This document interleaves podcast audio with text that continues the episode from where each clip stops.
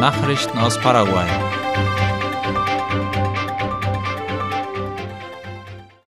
MUVH-Minister reist in die USA für die Teilnahme am diesjährigen Wohnungsbauforum.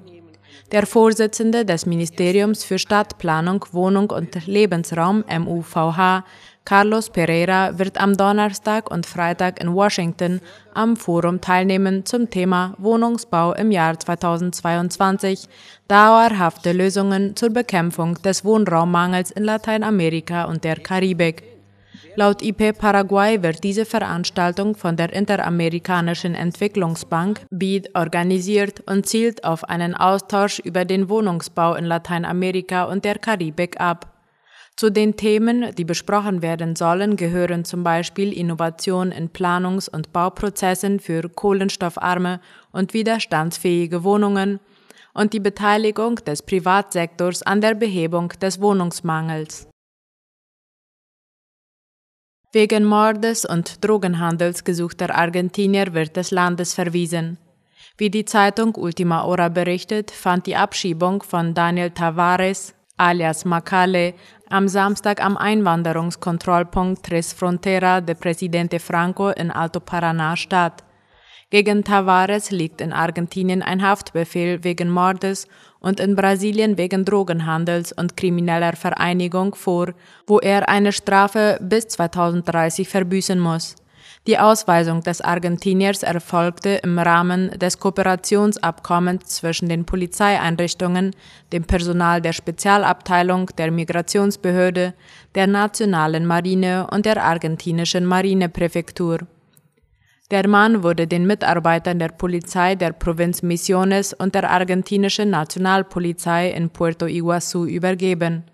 Tavares gilt zudem als einer der wichtigsten Drogenlieferanten im brasilianischen Bundesstaat Rio Grande do Sul.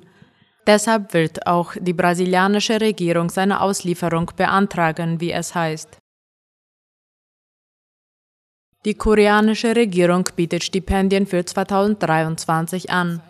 Wie das Bildungsministerium MEC laut IP Paraguay meldete, lädt das Nationale Institut für internationale Bildung der Republik Korea, NIED, zu dem Programm Das globale Korea-Stipendium Jahr 2023 ein. Dieses richtet sich an paraguayische Studenten, die ein Grundstudium in dem asiatischen Land absolvieren möchten. Die Bewerbungsfrist endet am 6. Oktober. Das Stipendium hat eine Laufzeit von vier bis sechs Jahren plus ein Jahr Vorbereitungssprachkurs.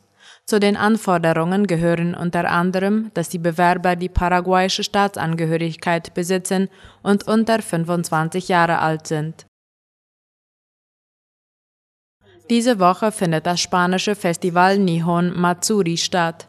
Mehr als 30 Unternehmen aus dem japanischen Gastronomie- und Bekleidungssektor nehmen am diesjährigen Kultur- und Gastronomiefestival Nihon Matsuri teil, das am 1. Oktober nach dreijähriger Unterbrechung aufgrund der Pandemie stattfinden wird.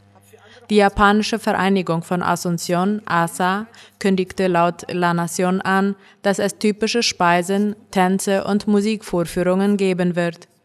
Die Veranstaltung wird im Sportkomplex Villa Elisa ausgetragen und dauert von 7 bis 23 Uhr. Der Eintritt zum Festival kostet 10.000 Guaraníes. Kinder unter 12 Jahren und Erwachsene über 75 Jahren haben freien Eintritt. Nachrichten aus aller Welt. Seemanöver vor koreanischer Halbinsel. Die Seestreitkräfte der USA und Südkoreas haben zur Abschreckung Nordkoreas ein gemeinsames Manöver begonnen, wie der ORF schreibt. Die viertägige Übung vor der koreanischen Halbinsel solle die Entschlossenheit beider Bündnispartner demonstrieren, auf nordkoreanische Provokationen zu antworten, teilte Südkoreas Marine heute mit. Auch soll es die Fähigkeit beider Marinestreitkräfte zur Durchführung gemeinsamer Einsätze verbessern. An den Übungen im japanischen Meer beteiligt sich auch der Flugzeugträger USS Ronald Reagan. Er war samt Begleitschiffen am Freitag in Südkorea eingetroffen.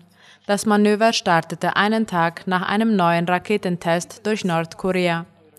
UNO-Resolutionen verbieten dem weithin abgeschotteten Nordkorea die Erprobung jeglicher Art von ballistischen Raketen, die je nach Bauart auch einen Atomsprengkopf tragen können.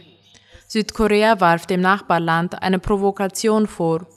Nordkorea ist wegen seines Atomwaffenprogramms internationalen Sanktionen unterworfen. Der Test wurde auch als Reaktion auf die erste Entsendung eines US-Flugzeugträgers nach Südkorea seit fast vier Jahren und die bereits vorher geplanten Seeübungen gesehen. Nordkorea wirft den USA regelmäßig vor, durch ihre Militärmanöver mit Südkorea einen Angriff vorzubereiten, was von beiden Ländern bestritten wird. Taifun Nori wütet auf den Philippinen. Der Tropensturm Noru hat mit Windgeschwindigkeiten von fast 200 Kilometern pro Stunde und heftigen Regenfällen auf den Philippinen schwere Schäden verursacht. Mindestens fünf Menschen kamen ums Leben, heißt es laut der Tagesschau. Zeitweise wurde der Sturm von den Behörden als Super-Taifun eingestuft. Bei den Toten handele es sich um Mitglieder eines Rettungsteams, sagte der örtliche Gouverneur Daniel Fernando. Sie waren nördlich der Hauptstadt Manila in einem überfluteten Dorf im Einsatz, als sie von einer herabstürzenden Wand getroffen wurden. Am gestrigen Sonntagabend war Noru in der Provinz Quezon auf der Hauptinsel Luzon auf Land getroffen. Mehr als 8000 Menschen waren vorsorglich in Sicherheit gebracht worden. Dutzende Flüge und Fährverbindungen wurden gestrichen. In einigen Regionen fiel der Strom aus. Die Philippinen werden jedes Jahr von durchschnittlich etwa 20 Taifunen getroffen. Der bisher schlimmste Sturm Haiyan hatte im November 2013 mehr als 6000 Menschen das Leben gekostet. Ende vergangenen Jahres hatte der Taifun Rai schwere Verwüstungen angerichtet, mehr als 400 Menschen starben. Russland räumt Fehler bei Mobilmachung ein. Der Kreml hat heute Fehler bei der russischen Teilmobilmachung für den Einsatz in der Ukraine eingeräumt. Es habe Fälle gegeben, in denen gegen das Dekret verstoßen wurde, sagte Kreml-Sprecher Dmitri Peskov heute laut dem ORF. In einigen Regionen würden die Gouverneure aktiv daran arbeiten, die Situation zu berichtigen, sagte er weiter. Auf die Frage nach Grenzschließungen angesichts von Protesten und der Ausreise zahlreicher Russen im kämpffähigen Alter sagte er, dass bisher keine Entscheidung dazu getroffen worden sei. Der russische Präsident Wladimir Putin hatte in der vergangenen Woche die Teilmobilmachung von Reservisten für den Konflikt in der Ukraine bekannt gegeben. Die Behörden versicherten, dass sich die Teilmobilmachung von 300.000 Reservisten nur auf Menschen mit militärischer Erfahrung oder speziellen Fähigkeiten bezöge. Aber in vielen Fällen waren auch ältere Menschen, Kranke, Männer ohne Erfahrungen sowie Studenten eingezogen worden. Die Anzahl der Verstöße gegen das Dekret nehme ab, führte Peskov aus. Man hoffe, dass alle Fehler korrigiert würden, meinte er abschließend. Die Teilmobilmachung hat Proteste im ganzen Land sowie einen Ansturm russischer Männer auf die Grenzen zu Nachbarländern ausgelöst. IAEA-Chef bereit zu Gesprächen über Atomkraftwerk Saporischia.